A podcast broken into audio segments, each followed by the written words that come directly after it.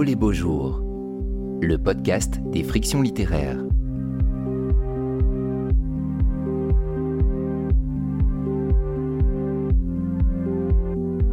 La patience des traces. Entretien avec l'écrivaine Jeanne Benhammer, animé par Guénaël Boutouillet et enregistré en public en mai 2022 à la bibliothèque de l'Alcazar à Marseille. Une rencontre dans le cadre de la sixième édition du festival Oh les beaux jours. Bonjour. Jeanne Benhammer, vous présente-t-on encore Oui, quand même. Euh, il y a déjà beaucoup de livres aux éditions Actes Sud depuis 1998. Il y avait déjà de la littérature jeunesse depuis le début des années 90. Et puis il y a aussi des poèmes, il y a aussi du théâtre. Et ce qui nous amène aujourd'hui, c'est la, parution simultanée en janvier de deux livres. Euh, ça peut être un hasard éditorial, il n'empêche que, je ne sais pas, vous me le direz, il n'empêche que, hasard ou pas, cette simultanéité fait sens. On va l'entendre. Et quand je dis l'entendre, euh, c'est littéral, puisque nous allons entamer par là. Et donc mon introduction sera brève pour laisser très vite la parole à Jeanne, qui va, après on parlera hein, de La patience des traces, roman paru chez Actes Sud, mais qui va nous ouvrir la porte de Le pas d'Isis, paru aux éditions Bruno Doucet en janvier, ce qui nous permettra d'entrer, euh, voilà, où je disais ouvrir la porte, d'entrer de plein pied par les mots et tous ensemble euh, dans son travail, dans sa langue, dans ses préoccupations. Merci. Merci. Oui, alors ça n'est pas un hasard éditorial. On en parlera, c'est tout à fait réfléchi. Voilà. Quand l'océan ne me suffit plus, quand l'appel de la lumière crue, des volets clos et du bleu se fait trop fort, je pars dans mon autre pays. Auprès de la mer Égée, mon corps redevient celui qui connut la lumière et le soleil, mon corps libre, sauvage et innocent. Il en aura fallu des bateaux dans mon cœur pour me ramener à ce que j'ai tant aimé. Aujourd'hui, Isis, je suis une femme mêlée d'océan et de mer bleue, métissée comme je le suis de la peau sombre de mon père et des yeux si bleus de ma mère, Olivier et Porcelaine. Quand je suis sur l'île de mon cœur chaud, je loge dans la lumière, j'oublie tout. Le temps d'une après-midi, d'une sieste sur la plage, je loge délicieusement là où le bleu m'accueille. Je suis chez moi. L'île hospitalière et farouche à la fois est un cadeau sur ma route. Un Dieu a oublié de fermer la porte, je l'ai poussé. J'ai découvert un pays en moi qui vivait toujours. Ici, rien ne peut me déranger. Je suis à une place où le monde des vivants et celui des morts se côtoient dans une joie lente. Le temps fait une pause bienheureuse.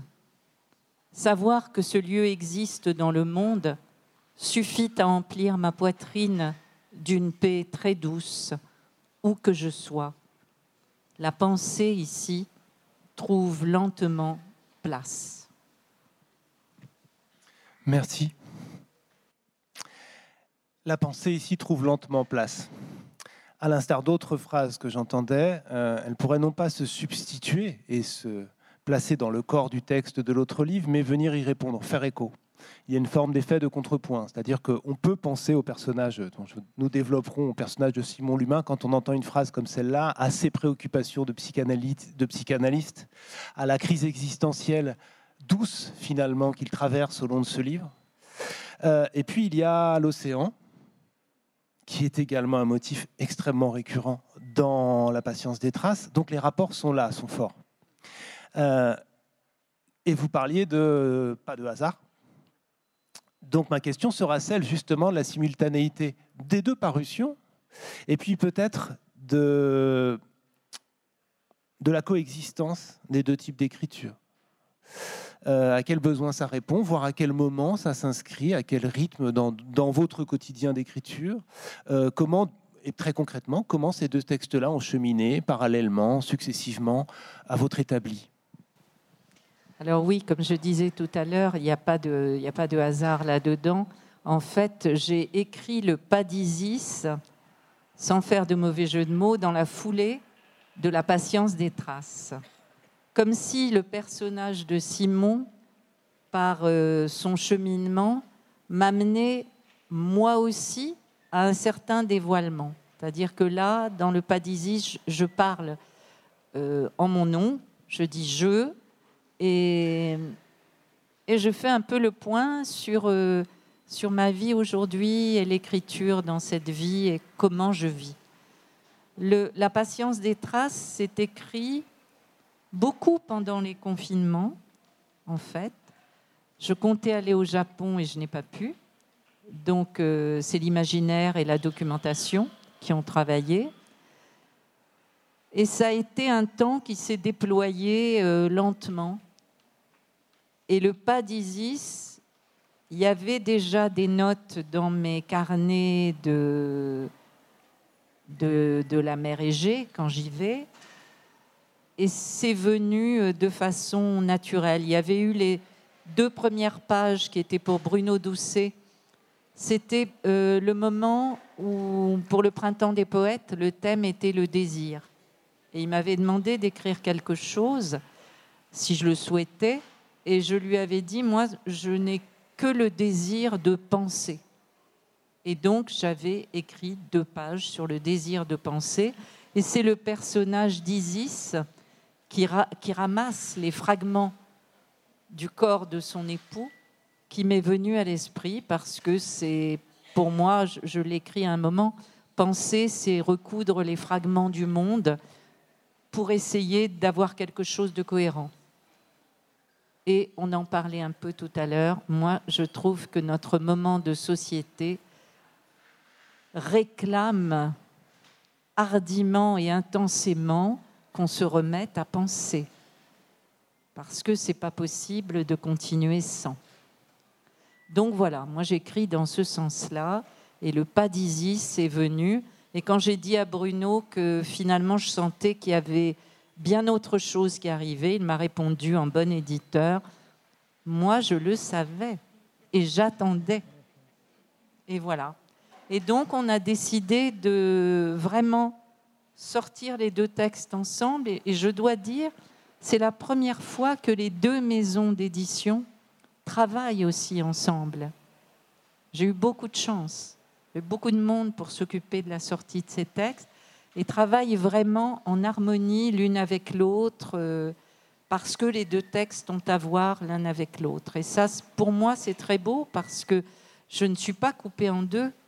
Il n'y a pas d'un côté euh, les textes euh, romanesques, entre guillemets, et de l'autre, les textes poétiques. C'est une écriture qui se déploie. Et qui se déploie tout en subtilité. Je voudrais revenir sur la formule que je réfléchissais à ce que vous disiez. vous n'avez pas dit penser, vous avez parlé du désir de penser. Oui. deux mots qu'on n'associe pas forcément. C'est-à-dire que la pensée n'est pas forcément envisagée comme désirable ou comme une joie. Et ça, je trouve ça intéressant aussi parce que c'est voilà, subtilement. Euh...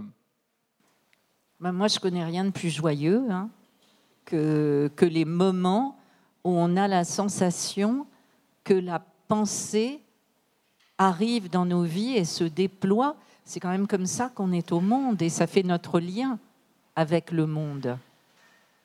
Donc il faut que je parle de quelqu'un dont j'aime beaucoup lire les écrits, qui s'appelle Jean-François Billetter, si vous ne l'avez pas lu, jetez-vous sur ce qu'il écrit.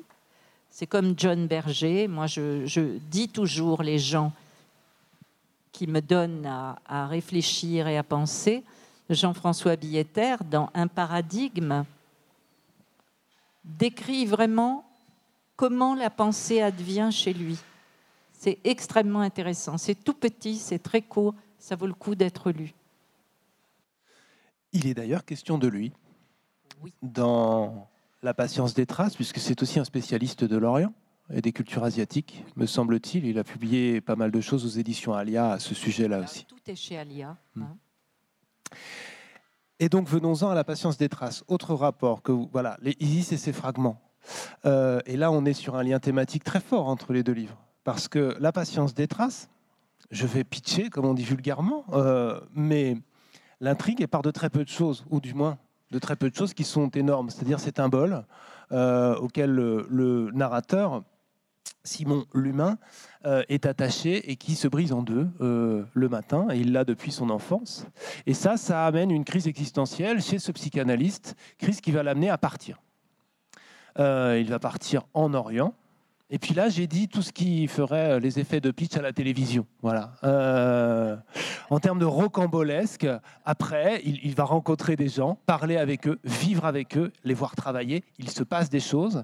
Mais effectivement, j'imagine que les lecteurs l'ont ressenti aussi, lecteurs ou lectrices, euh, ce qui se passe avec cette traversée-là. Je parlais de crise, hein, mais c'est une sorte de crise existentielle en grande paix. Euh, qui lui arrive. En tout cas, pour nous lecteurs, nous traversons ça avec beaucoup de questions, parce que c'est un livre très riche en questions, mais qui se passe dans une grande douceur. Donc à la fois la crise et la douceur.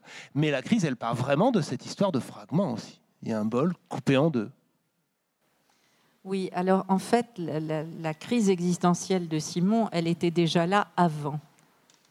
C'est quelqu'un qui se questionnait, c'est quelqu'un qui avait commencé à réduire euh, sa patientèle et le bol qu'il laisse échapper un matin, c'est ça, je pense, qui le met en route. C'est-à-dire qu'à partir de là, il sait que ça va aller très vite. Et il n'esquive pas ce mouvement, il le suit. Et donc ça va très vite à partir de ce moment-là. Il part et effectivement, ça va être un temps où il va pouvoir euh, revisiter des choses de son passé, de son passé très lointain, de son passé plus proche de psychanalyste, mais surtout il va pouvoir aller voir ce qu'il y a dans son propre silence.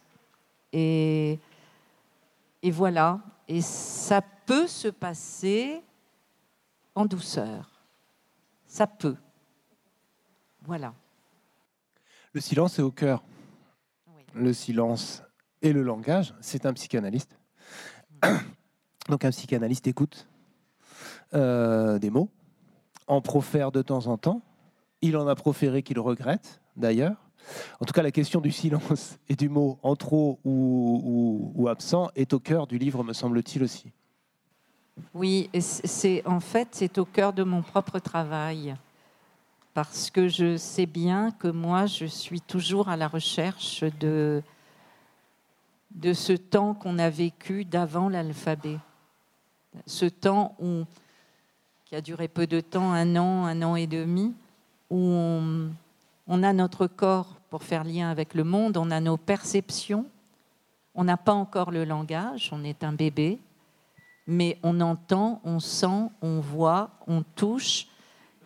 Il y a quelque chose en moi qui veut toujours retourner à cet état-là. Et paradoxalement, en utilisant euh, le langage, je suis une femme de langage, de, mots, et donc c'est avec les mots que j'essaie de retrouver, et c'est le chemin qu'il fait, Simon, en se mettant... Euh, au bord d'une autre mer que celle qu'il connaît, entouré par une langue qu'il ne comprend pas, il est obligé de refaire alliance avec euh, ce qu'il y a de plus profond et de plus archaïque à l'intérieur de lui.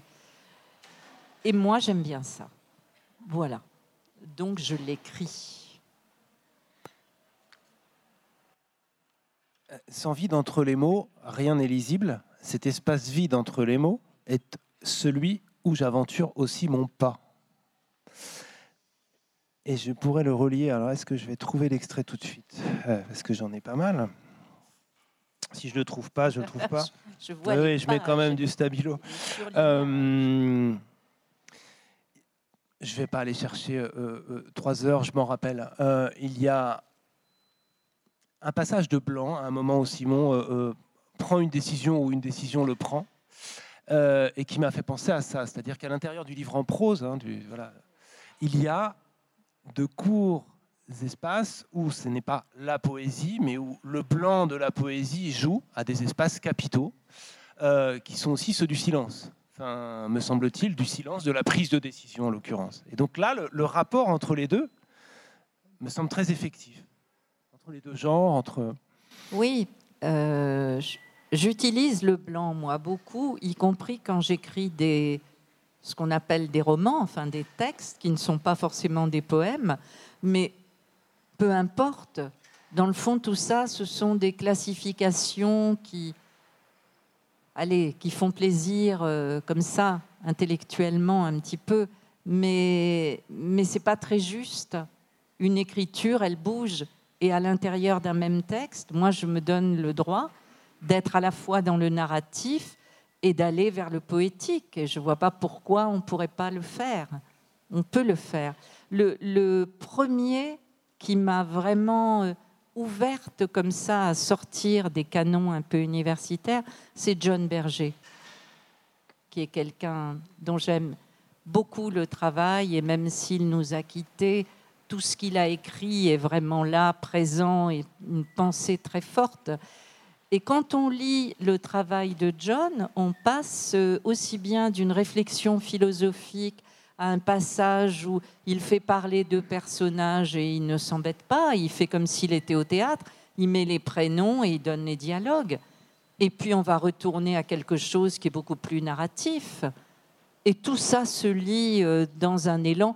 Le lecteur n'est pas, n'est pas idiot, un lecteur. Hein. Moi, je suis lectrice et on peut lire comme ça. On n'a pas besoin qu'on mette roman ou texte poétique. Donc moi, je me permets aussi cette liberté-là, que j'ai trouvée très grande chez John Berger. Et les indices, hein, je disais les traces de poésie ou de forme poétique dans le texte en prose, me semblent dire aussi quelque chose. À un autre endroit, euh, vous, avez une écriture, vous avez une économie d'écriture, non pas minimaliste, mais économe. La phrase est courte, les mots sont pesés. Il y a une importance du blanc, et j'ai trouvé une répétition volontaire à un moment. Il n'y en a pas beaucoup, c'est pas ce qu'on va trouver, et elle est volontaire. Euh, il discute avec son hôte, Akiko, chez qui il est accueilli. Elle lui montre ses tissus, donc on est aussi au cœur des thématiques. Hmm. C'est ça.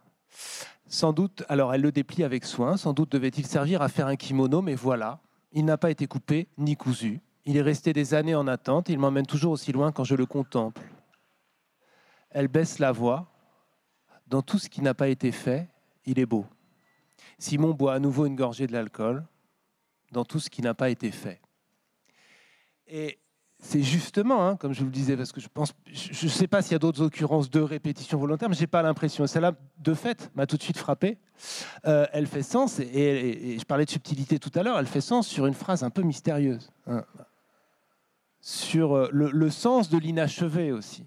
Oui, c'est ça, de, de l'imparfait, puisque nous sommes des êtres imparfaits, puisque nous sommes incarnés on voudrait parfois atteindre une espèce de perfection, euh, comme si notre propre corps n'était pas là pour nous rappeler que pas du tout, pas du tout, on ne peut pas.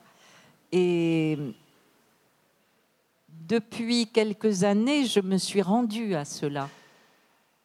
Et j'en éprouve une grande liberté, en fait, une grande joie, à l'acceptation de cette imperfection, de tout ce qui n'a pas été fait je pourrais même ajouter de tout ce qui ne sera pas fait.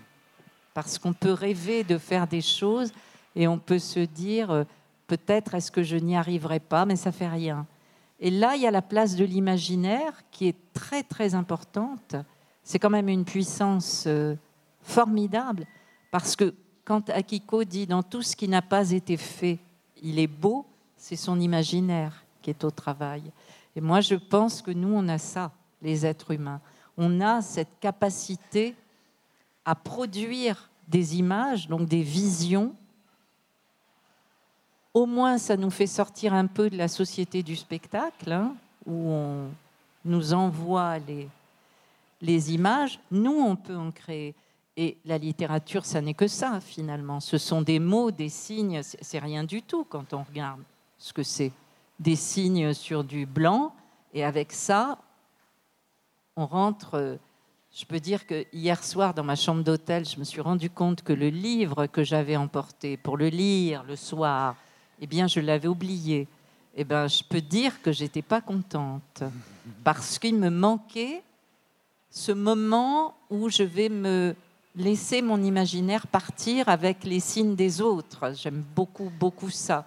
C'est un moment avant de dormir. Et voilà, on a cette capacité. Et effectivement, quand Akiko dit cette phrase et que Simon la reprend, c'est un appel à son propre imaginaire. Quant aux répétitions, je dois dire que j'ai une éditrice, Myriam Anderson, appelée œil de lynx par moi, qui traque, parce qu'elle sait que j'aime le ressassement. Mais parfois, elle me dit, est-ce que là, vraiment, tu as voulu ça? Ou est-ce que ça t'a échappé? Et c'est extrêmement précieux parce que c'est vrai qu'on ne voit pas quand c'est soi-même. Donc, euh, je lui rends honneur. Tout à fait, parce que c'est ce qui permet aussi, hein, je parlais de subtilité, que hop, cette répétition-là, moi-même, soit aussitôt apparue et, que je m'arrête. Et que même si on ne s'arrête pas, comme euh, je le fais avec le marqueur, etc., parce que c'est mon travail, je pense qu'en tant que lecteur, ça veut dire que ça produit. Et là, le, travail de l'éditeur, même si discrètement, ça chemine en vous aussi, ça fait un effet, ne serait-ce que rythmique. Hein. On parlait de, de poésie à cet endroit-là. Mais l'idée de l'imperfection, elle est intéressante également. Parce qu'on parle de ce bol, et, ce qu'il va découvrir en Orient là-bas, euh, c'est une, une technique aussi de recollage, de réparation. Je n'emploierai pas le terme bien trop à la mode de résilience, parce qu'il ne s'agit justement pas de ça, mais de quelque chose où les imperfections continuent d'apparaître autrement. Et ça, il faudrait que vous nous en parliez de, et de cette technique et, de, et du sens qu'elle a. Oui, je, l'ai découverte en, en, écrivant, en fait. Et parce que, comme je vous le disais, comme je ne pouvais pas aller au Japon, je me suis documentée. Donc on va d'une chose à l'autre. Et à un moment, je trouve cette chose, qui s'appelle le kintsugi, qui est une façon de réparer très différente de la nôtre. Nous, on essaie de réparer de façon à ce que rien ne se voit et que la brisure n'apparaisse plus. Là, c'est l'inverse. On va mettre au contraire en lumière euh, véritablement la brisure, puisque la fin de ce travail très minutieux et lent, c'est de recouvrir de lac d'or cette brisure. Donc elle va capter la lumière. Moi j'ai trouvé ça très très beau et évidemment ça faisait sens avec ce que j'écrivais. Et oui, c'est pas la résilience, effectivement. C'est vrai que c'est un terme que moi j'emploie pas trop parce que la résilience des métaux, le métal reprend la même forme qu'avant. Alors si quand un être humain traverse une épreuve, il doit être, euh, on va dire, la réussite, entre guillemets, ce serait d'être comme avant, pour moi, c'est raté. Ce qui est intéressant, c'est justement d'avoir été transformé par l'épreuve et donc euh, d'être enrichi par cette épreuve, de voir le monde autrement. Voilà. Je me suis éloignée peut-être de votre question. Non? Voilà. Il y a aussi dans ces techniques qu'il va observer, Simon, euh, et aussi celle du textile, par exemple, euh, un rapport au geste qui le marque et qui lui pose, en retour, question quant à voilà, son propre usage, son propre travail. Il contemple les lieux du travail, travail où l'on fait des gestes, euh, et il se pose la question du sens de son propre travail sans geste, finalement, pour le dire un peu sommairement.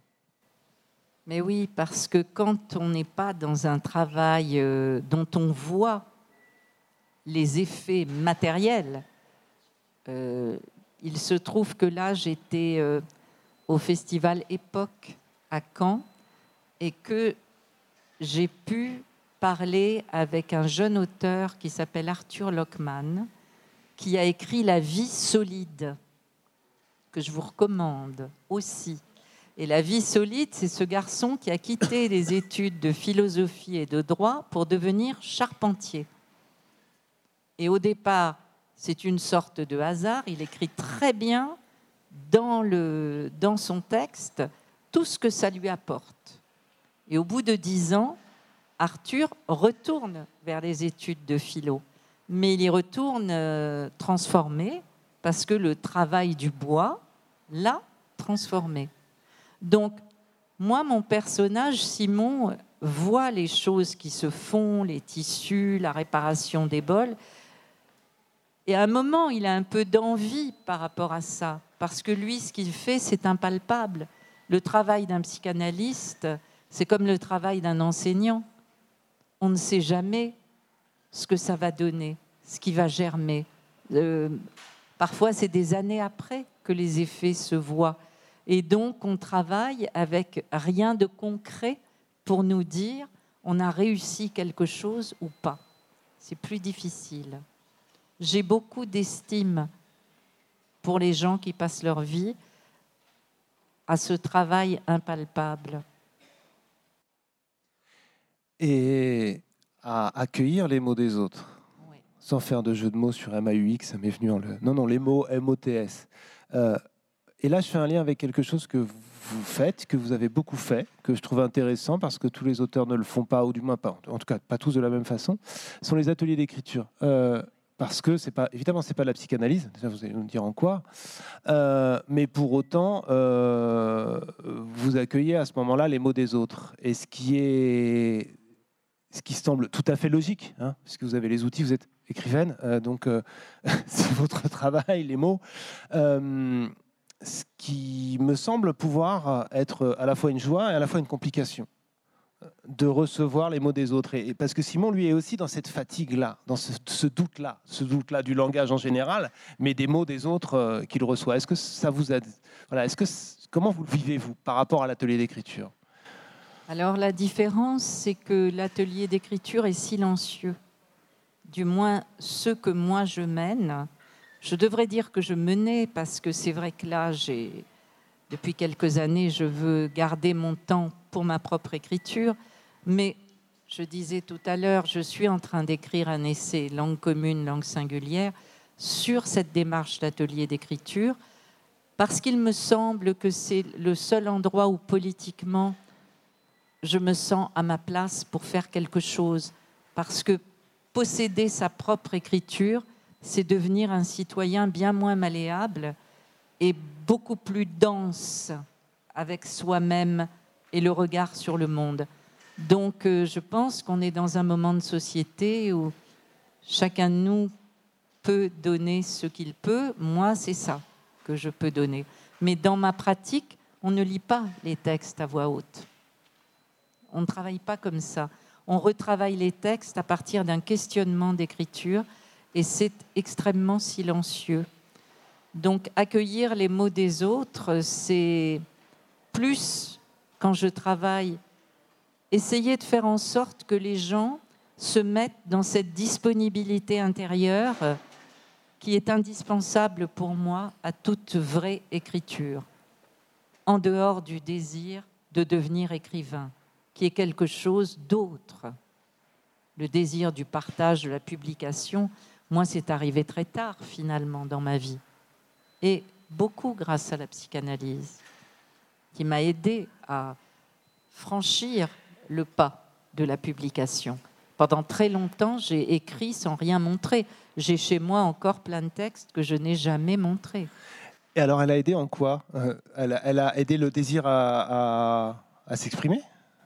Non, je pense que le désir était là, sûrement, de façon larvée, mais j'avais tellement l'impression que mon histoire, l'histoire de mes parents, de cette émigration forcée, etc., était lourde. Tout ce, que j'ai vécu quand j'étais très petite, j'avais tellement l'impression que c'était lourd, que c'était euh, absolument singulier, pas partageable, que du coup, ce que j'écrivais, je le gardais pour moi. Je pensais que ça pouvait intéresser que moi. Quand je me suis rendu compte, grâce à la psychanalyse, que j'étais bien commune, voilà, ah, on perd euh, sa belle singularité, mais on en trouve une autre. On trouve la singularité qui est la nôtre, mais à l'intérieur du commun, que les autres aussi avaient des histoires lourdes, même si elles s'étaient passées autrement, que tout ça était partageable, que ça formait une humanité. Ah, ben quelle respiration Ça m'a permis d'être beaucoup plus libre avec mes écrits et de me dire, allez, peut-être ça en intéressera quelques-uns. C'est le cas. Voilà. Euh, là, on a parlé de, psychanalyse et puis je vous ai fait parler des ateliers d'écriture. Et, je, n'oublie pas de redire, on a parlé d'un personnage, mais il y a des personnages, hein, qu'il s'agit d'un roman. C'est certes, c'est un roman qui, réfléchit, qui, pense et qui nous, nous fait penser, enfin, qui a la pensée en son cœur. Et il y a un roman et une intrigue. Alors, et d'ailleurs, peut-être deux intrigues. Euh, Pardon. Euh, et sans divulgacher, comme on dit au Québec, parce que tout à l'heure dans la rencontre, il y a une heure, quelqu'un a révélé à la fin du livre de Mohamed Bougarsar. Moi, je vais m'épargner ça. Euh, mais effectivement, euh, Simon revient sur les traces de son passé, d'un passé qui fait sens avec cette histoire de, bol brisé, et je n'en dis pas plus. Et, également, il y a une autre, une autre femme qui, elle, ne fait pas partie de ce même passé euh, euh, plus lointain, euh, mais qui est directement lié à son parcours de psychanalyste. Il y a quelque chose de, très intéressant sur une phrase qu'il a dite, qui lui pose problème des années après. Et cette femme qui ne va que croiser à l'aéroport, ils ne vont pas échanger pendant le, pendant le livre, a vécu très différemment cette phrase-là ça, il me semble que c'est très intéressant de revenir voilà, en, différé sur ce qu'on peut appeler un malentendu, puisqu'on est au cœur de la, psychanalyse, mais de, de, la puissance du langage, en fait. Mais oui, vraiment, la vie, elle est faite de ça. Euh, C'était une, une analysante qui a quitté, finalement, à la fin de la séance d'analyse, elle n'est jamais revenue. Donc, euh, Simon n'a pas compris pourquoi elle ne revenait pas. Et en même temps, il se rappelle une phrase qu'il a dite pendant cette séance. Et il a vu que ça provoquait chez elle quelque chose. Elle avait toujours les paupières closes et elle a ouvert les yeux. Et voilà. Et elle n'est jamais revenue. Donc il ne cesse de s'interroger sur le bien fondé de cette phrase qu'il trouve stupide, évidemment, des années après. Or, nous, on saura ce qu'elle est devenue, cette femme. Et on saura qu'en fait, tout ça a été extrêmement bon pour elle. Mais lui ne le sait pas. C'était ça que j'avais envie de montrer dans, dans, ce travail tellement impalpable du psychanalyste. Lui, il continue à se demander est-ce que j'ai bien fait? J'ai dû mal faire Alors qu'en fait, elle, elle dit que si elle arrive à vivre comme elle vit, c'est bien grâce aux années qu'elle a passées chez lui. Donc nous, on saura ce qu'elle devient, mais lui ne le saura pas, parce que la vie, c'est comme ça. Parmi les personnages, il y a ce couple qui l'accueille.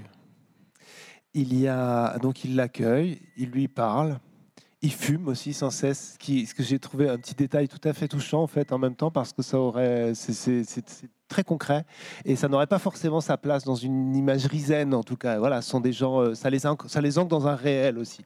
Le fait qu'ils voilà, soient ordinaires à cet endroit-là. Euh, et tous les deux, ce couple, j'aimerais bien que vous nous en parliez, que vous nous les décriviez, et notamment euh, par rapport au dehors. Parce qu'il me semble que ce que lui enseigne à un moment ce couple, hors les gestes et les techniques, euh, c'est à dormir dehors. Et ça, je vois quand même un rapport euh, de plus infime, mais avec le voyage que lui entreprend.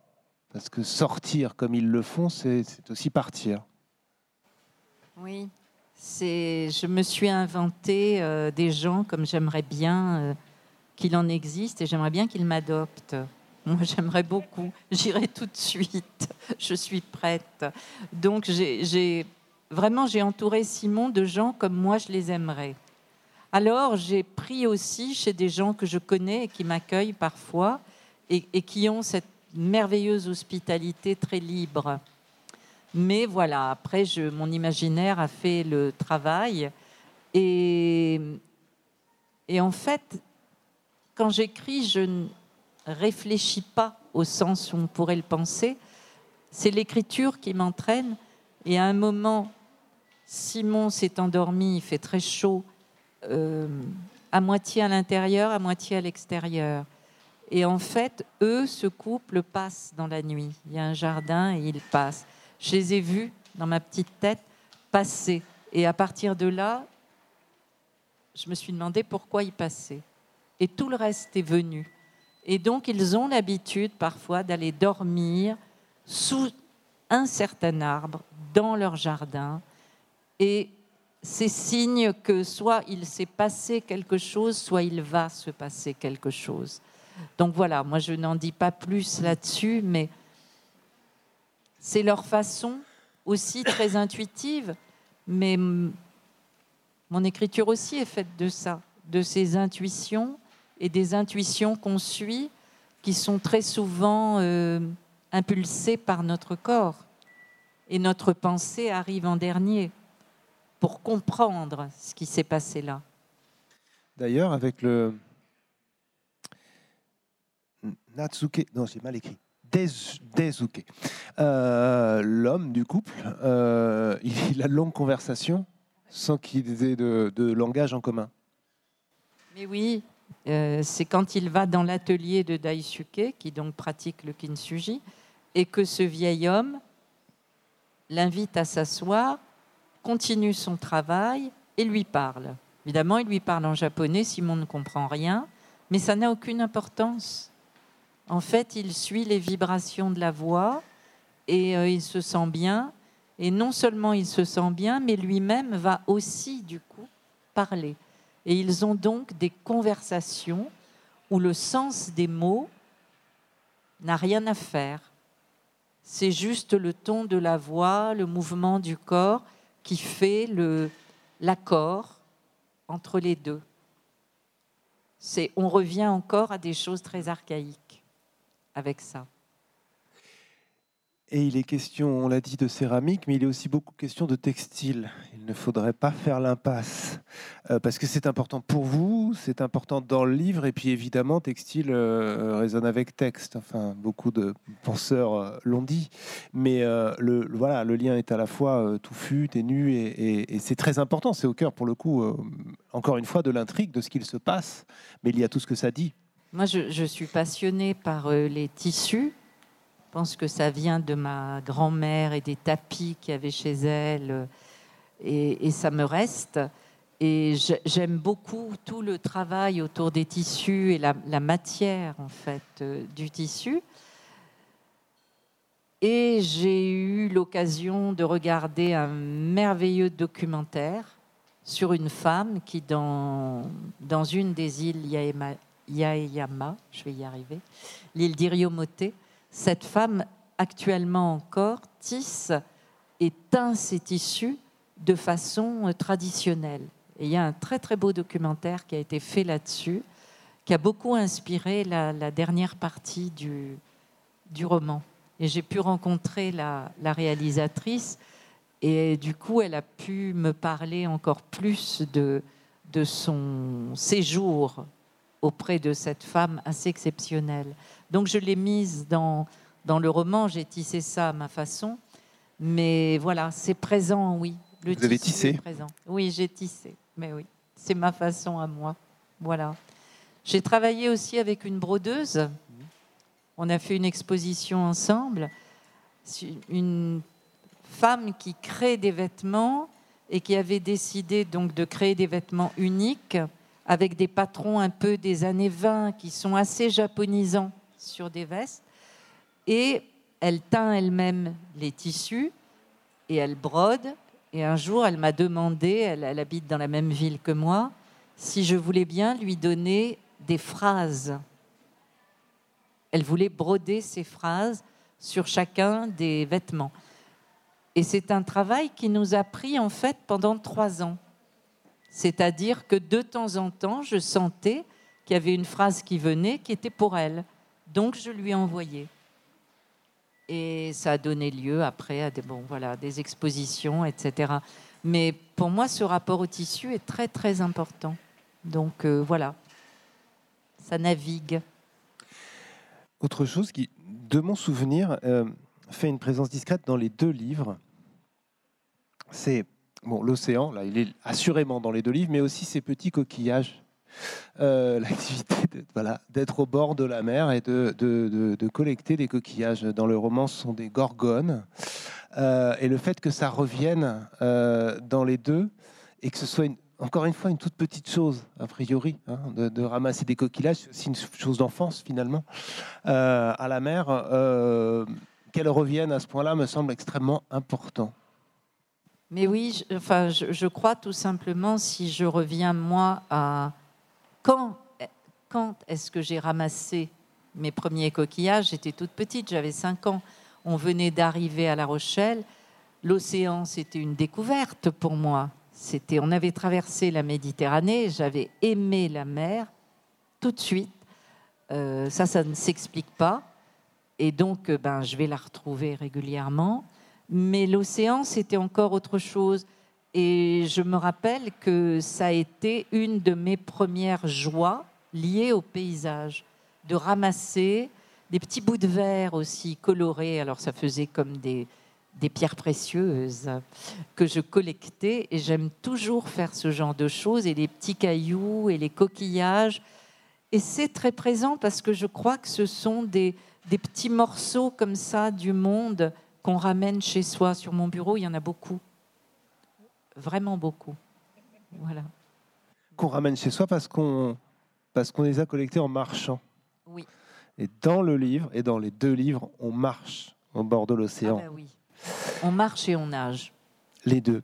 C'est euh, c'est là pour le coup, c'est mon propre corps que j'ai que j'ai mis dans l'écriture parce que c'est ma façon de travailler.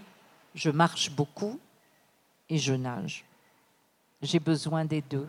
C'est vraiment un rapport au, corps en mouvement et le mouvement dans l'air, les pieds sur terre et le mouvement dans l'eau.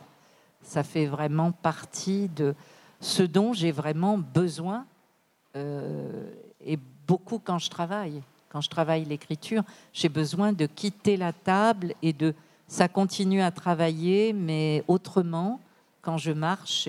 mais beaucoup d'écrivains ont écrit sur la marche parce que le mouvement du corps, la respiration, ça, ça crée plein de choses.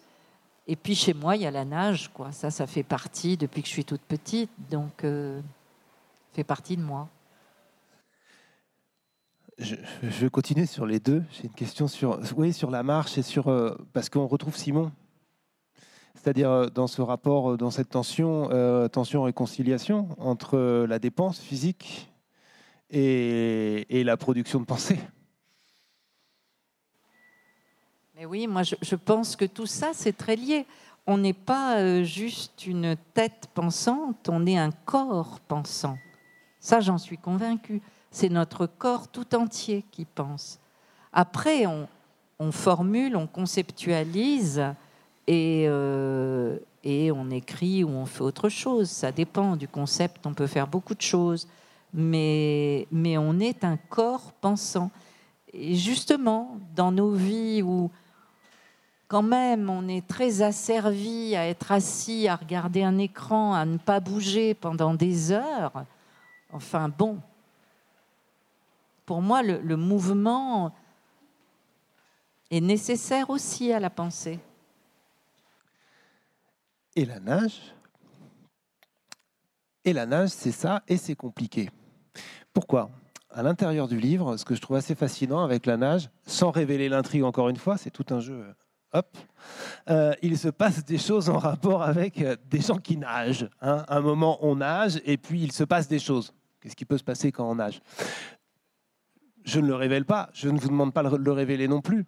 Par contre, euh, effectivement, il y a toute l'ambiguïté du geste, c'est-à-dire que la nage qui semble être quelque chose de, réconfortant devient inquiétant à ce moment-là. Et, le fait de jouer avec les deux facettes de quelque chose que vous aimez me semble euh, très intéressant aussi. Oui, nager, ça peut être périlleux quand, euh, quand on a trop confiance en soi, quelquefois, ou quand on a des désirs euh, qui, qui vont nous porter peut-être trop du côté de la perte on peut nager trop loin. Ça, ça fait partie des, des choses. Et c'est en même temps très excitant de nager trop loin, parce qu'on le sent qu'on va trop loin. Et bon, il faut pouvoir rentrer. Donc, euh, voilà. Avec le temps, on se calme sur ce genre de choses et on, on va moins loin. Et on revient. C'est un peu le, parmi les personnages, encore une fois sans révéler, c'est un peu le, personnage de Louise à cet endroit-là, qui est rentré et qui, euh, Simon ne le sait pas, nous le savons pour lui, a une vie apaisée. Oui, et Louise, euh, elle vit sur l'île et maintenant, elle a appris à marcher sur le bord. Et donc, c'est très important parce qu'elle a, quitté ce désir de perte qu'elle a pu avoir à un moment. Simon, il s'appelle Simon l'humain. C'est le seul personnage, je crois, peut-être les deux japonais, on a le nom de famille, mais c'est le seul personnage euh, français avec un, nom de famille. On a une initiale sinon. Et il s'appelle l'humain. Donc c'est quand même lui donner une dimension euh, d'universalité assez forte. J'ai beaucoup hésité hein, parce que je, je, trouvais que ça faisait trop, quoi. C'était trop de l'appeler l'humain. Mais en même temps, c'est vraiment ce qui m'est venu quand j'ai vu sa plaque euh, qu'il caresse à un moment, comme s'il enlevait la poussière sur sa plaque de psychanalyste. Moi, j'ai vu ça. J'ai vu Simon l'humain écrit en un seul mot. Et euh, je me suis dit, bah tant pis, puisque c'est ce que j'ai vu, je l'écris. Et si les gens trouvent que ça fait trop, eh ben ça fera trop.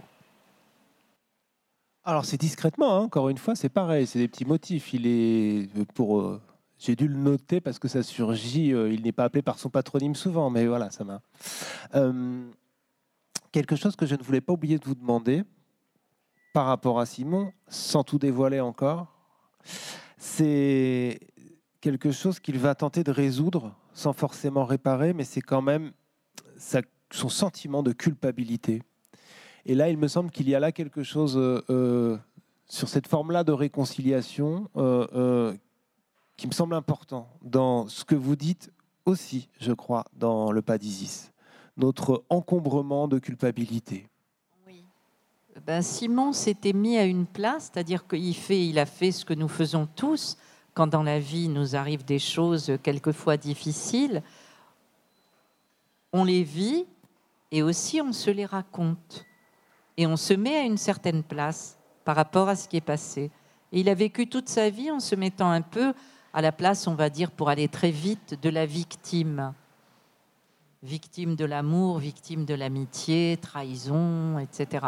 Et puis à un moment, il est bien obligé de regarder et de se dire que c'était beaucoup plus complexe que ça.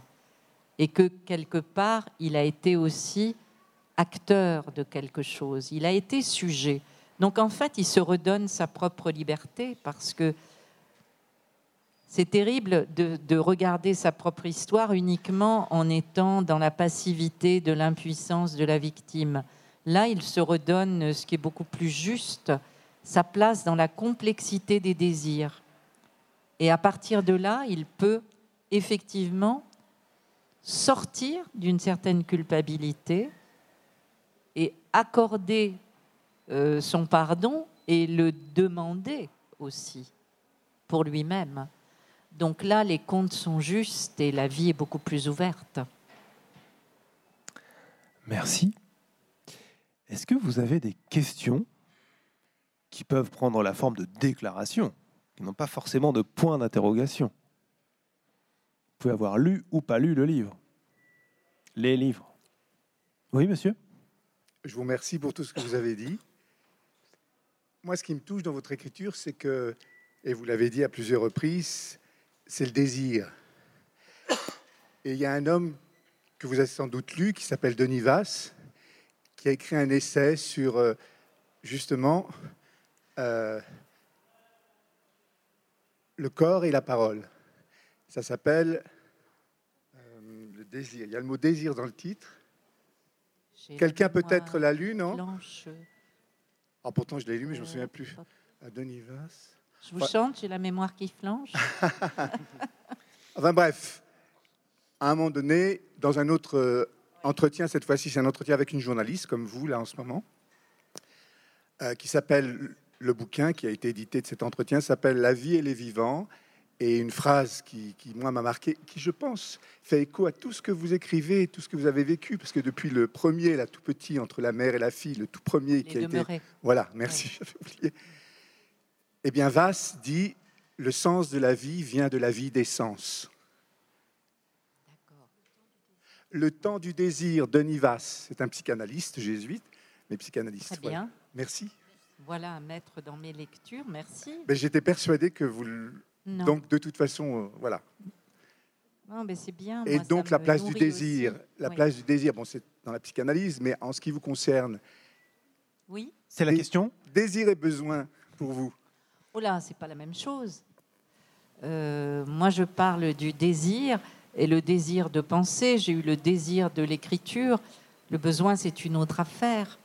Ce que je peux dire, c'est qu'il y a chez moi une nécessité. Encore un autre terme. C'est ni besoin ni désir. Il y a la nécessité profonde de donner forme par l'écriture à des choses que je vais chercher au fond de moi et qui sont encore informes. Voilà, des sensations, des pensées qui se cherchent. Ça passe par le travail de l'écriture. C'est ce désir-là, mais qui s'appuie sur une nécessité. Voilà. Voilà ce que je peux vous en dire. Moi, je voulais aussi vous dire qu'il y a parmi nous euh, Bill Johnston, qui est là. Bonjour. Bill. Votre traducteur de l'anglais. Voilà, qui a traduit L'enfant qui en anglais et avec qui euh, vraiment j'ai une relation forte euh, autour du langage, des mots et, et humaine aussi, bien sûr. Mais voilà, je voulais saluer sa présence euh, parmi nous parce que pour moi c'est important. Et que le fait d'entrer dans une autre langue et d'entrer dans ma langue suppose plein de choses.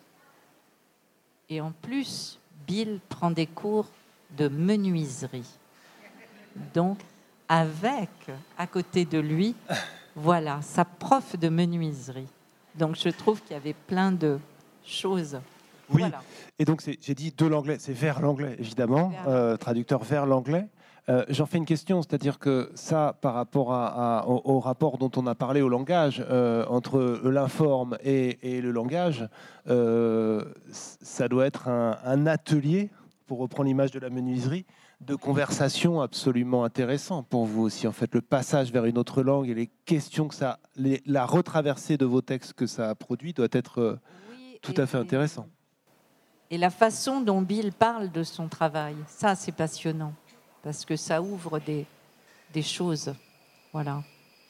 Une perche est tendue à Bill, mais il ne souhaite Mais pas. Mais il est là, donc vous pourrez aussi lui poser des questions vous-même au moment de la Voilà. dédicace. Euh, merci de- d'être là en tout cas. Est-ce que vous avez d'autres questions, déclarations, témoignages de lecture aussi hein, Parce qu'on s'est concentré sur les deux derniers, mais il y a une œuvre. Et vous pouvez en avoir lu d'autres et des souvenirs peuvent revenir. Oui, madame. Madame, vous avez animé des ateliers d'écriture. Bon, je participe à des ateliers d'écriture depuis fort longtemps. Je participe à des ateliers d'écriture depuis fort longtemps et j'ai été étonnée de la façon dont vous présentiez le vôtre, à savoir qu'il n'y a pas de lecture. Donc, si vous pouviez m'en dire un peu plus, ça m'intéresse beaucoup. Ça prendrait beaucoup de temps. C'est pour ça que je l'écris.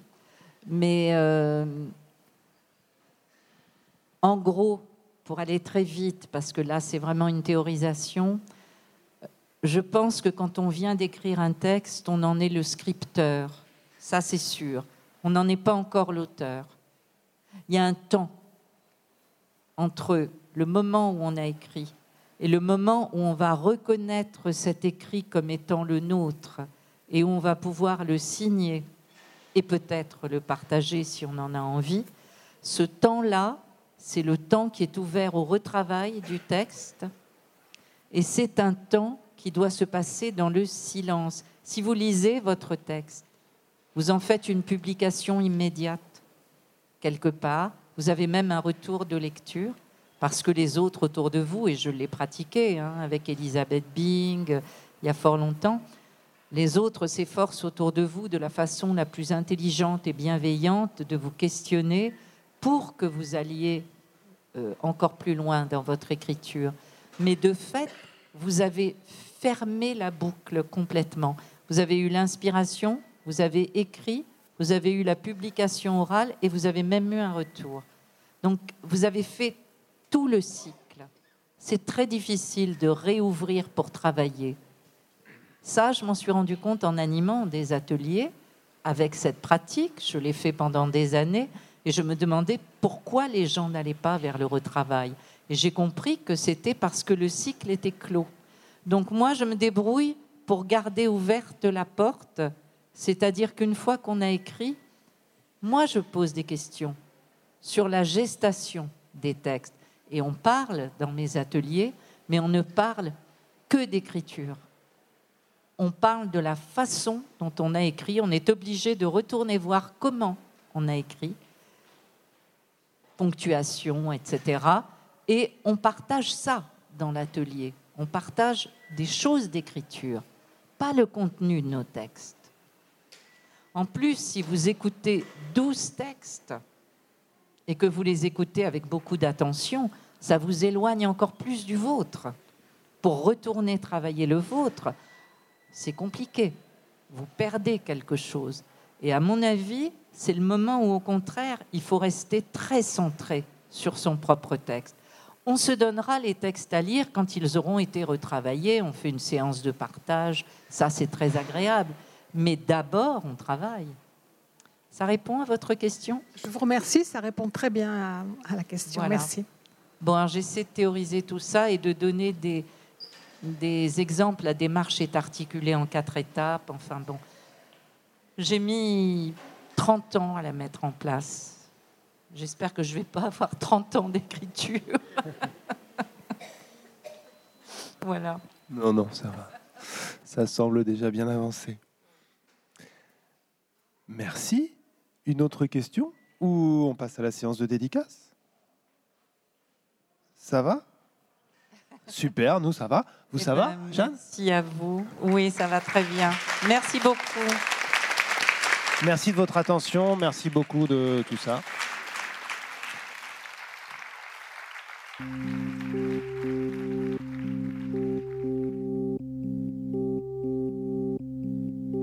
Festival Olé Beaux Jours remercie Jeanne Benhammer et Guénaël Boutouillet qui a animé cet entretien, et toute l'équipe de la Bibliothèque de l'Alcazar qui a accueilli le festival. Les références bibliographiques de l'écrivaine sont disponibles dans le descriptif du podcast. Pour ne manquer aucun épisode des Frictions littéraires, abonnez-vous à ce podcast sur toutes les plateformes habituelles. La septième édition du festival Olé Beaux Jours aura lieu du 24 au 29 mai 2023 à Marseille. Montage Clément Lemarié, voix Nicolas Lafitte, musique The Unreal Story of Louride by Fred Nefché et French 79, un podcast produit par des livres comme des idées.